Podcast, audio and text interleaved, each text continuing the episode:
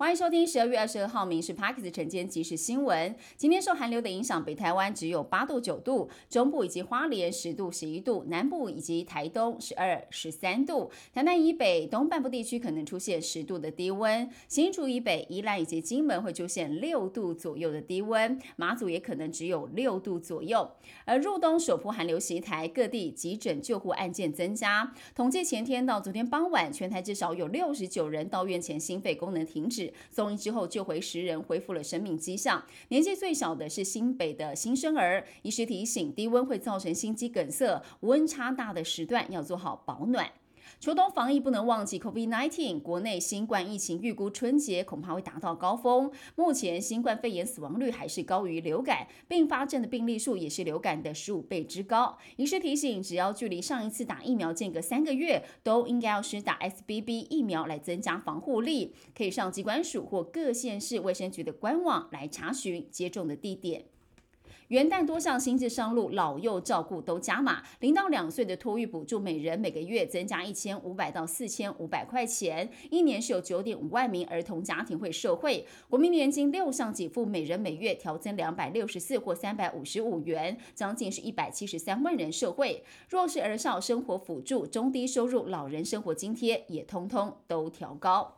我国今年元旦羊豆全面拔针，农业部表示，世界动物卫生组织在十二月十九号认同我国为羊豆非异国，正式对外的公布，有助年产值十三亿元的养羊产业永续的发展。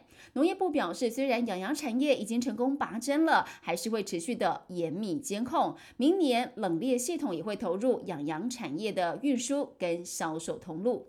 中国突袭式宣布，在明年元旦起终止对台湾部分 A 法产品关税减免，包含了丙烯、丁二烯等十二项品项，直接冲击到石化产业。不过，财经专家认为，去年 A 法相关出口到中国大约是两百零五亿美元，只有占百分之十一，影响不大。中国如果想要针对台湾，应该要对半导体自动产业来下手，但倘若中国真的动手，回力标的威力会更强。